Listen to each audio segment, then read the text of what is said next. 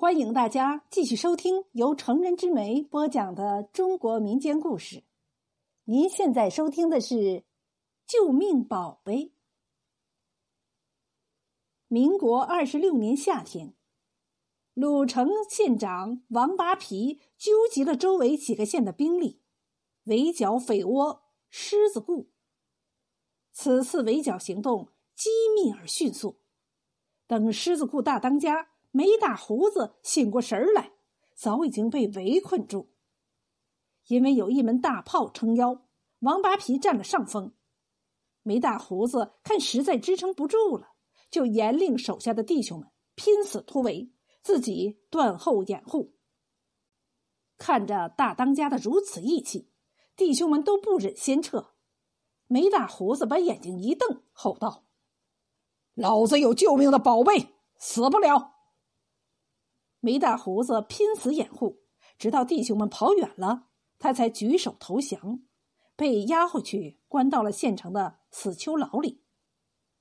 次日，养足了精神的王八皮开始审讯梅大胡子。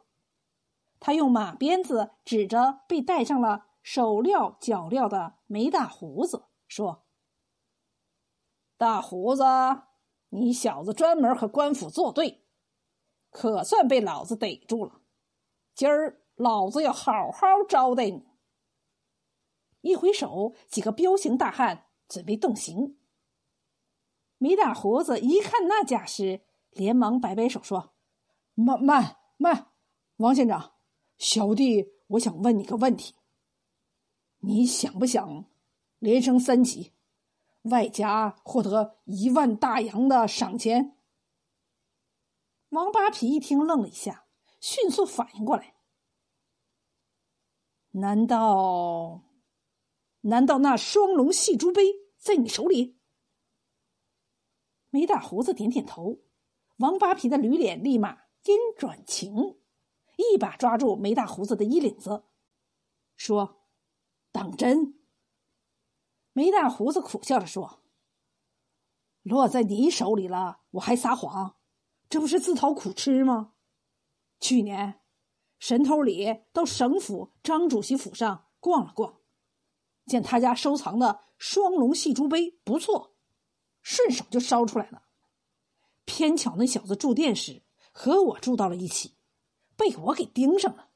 这个王八蛋贪杯，喝醉之后，那宝贝被我顺手牵羊给顺走了，一直在山里藏着呢。只要您高抬贵手。饶了我的小命，我就带着你去找。这双龙戏珠杯早年乃是清廷宫中之物，就是一个晶莹剔透的玉杯里镶嵌着两条做工精细的纯金黄龙，缠绕着一颗夜明珠。待杯中倒入酒后，两条龙摇头摆尾，栩栩如生，让人叹为观止。到了清朝灭亡时，一个太监趁乱盗出了此碑，几经辗转，宝贝落到了省府张主席的手里。他对此碑珍爱有加，想不到被人给偷了。张主席气的是暴跳如雷，派人明察暗访了一个月，把整个省城及周边查了个底朝天，结果一无所获。张主席放出话来，下属们谁要是能给他找到双龙戏珠杯，连升三级，赏大洋一万块。可是，一年多过去了，还是没有什么线索。好家伙，现在这么大个馅饼，咣当砸在自己的头上了。王八皮心中狂喜之余，担心梅大胡子耍诈，于是他上前仔细盘问一通。梅大胡子所说的和省府的协查通报分毫不差。王八皮思前想后，觉得梅大胡子大势已去，无非就是想献宝，免他一死。可俗话说：“到了阎王殿，不做鬼都难。”只要宝贝到手，这家伙脑袋还得搬家。想到这里，王八皮一挥手。吩咐给梅大胡子上酒菜。果然，吃饱喝足的梅大胡子带着王八皮和一队士兵进山寻宝。梅大胡子脚上拖着脚镣，走不动道王八皮就让人暂时给他去了，但是手镣还是带着，几十条枪指着呢，让他跑，他也不敢跑。进了山，梅大胡子指个地方不是，再指个地方还不是，在山里就像兜圈子。王八皮火了，就拿枪顶着梅大胡子的脑袋说：“你是不是骗老子玩？”梅大胡子一脸歉疚的说。不敢，不敢，我哪敢呢？一年前的晚上，跟弟兄们黑灯瞎火的，随便找了个山洞藏的。这山里大大小小几十个山洞呢，是真迷糊了。直到太阳快落山了，梅大胡子才带着已经很不耐烦的王八皮一行，来到了一处宽大敞亮的山洞。梅大胡子四下瞧了瞧，说。好像是这里。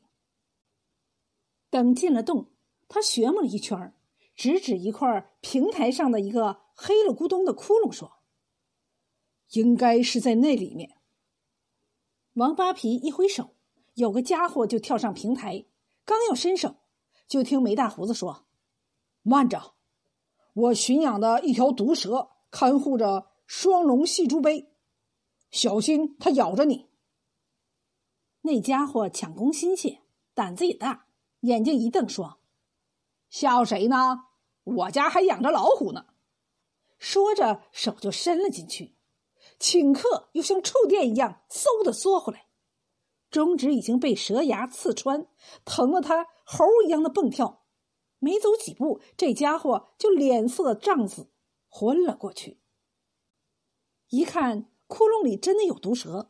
那些随从都往后缩，王八皮就用枪指着梅大胡子说：“你给老子去把杯子取出来！又敢耍老子，老子把你打成筛子！”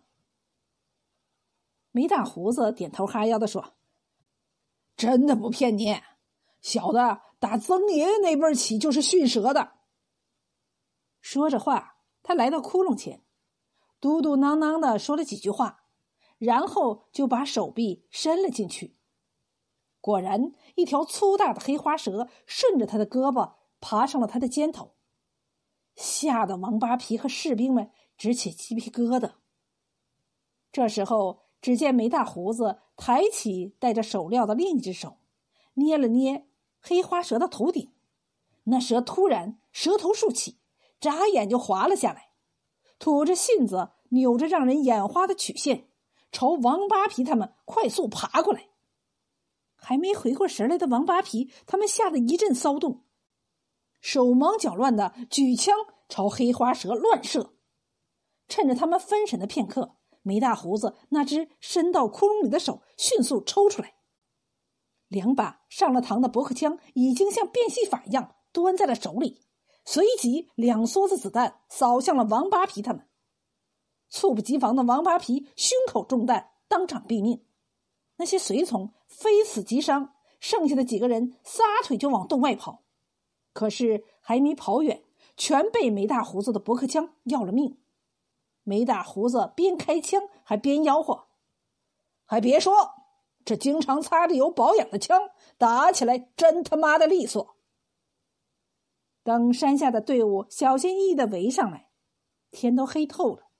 梅大胡子早没了踪影，地上除了王八皮和手下的尸体，还有梅大胡子丢弃的手镣。后来，省府的张主席得到消息，还专门下令通缉梅大胡子。一些江湖人士也寻访梅大胡子的下落，都想得到那件宝贝，但均无所获。梅大胡子早就带着归拢起来的弟兄们参加了抗日队伍。对于梅大胡子是不是藏有宝贝，一直是个谜。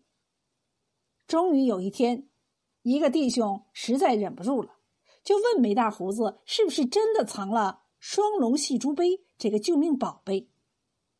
梅大胡子笑了笑说：“知道老子为什么能当你们的老大吗？就是因为老子有救命的宝贝。可那宝贝不是什么狗屁双龙戏珠杯，那玩意儿老子压根儿就没见过。众弟兄更疑惑了，一脸的蒙圈。梅大胡子继续说：“双龙戏珠杯的事儿，不过是老子见过的悬赏告示，临时编了个瞎话，诓的王八蛋的。那个藏着枪和蛇的窟窿。”倒是我老早就给自己留下的后手，以备不测。说到这里，梅大胡子指着自己的脑袋说：“所谓的救命宝贝，就是自己的脑袋瓜，要能随机应变，要机灵。”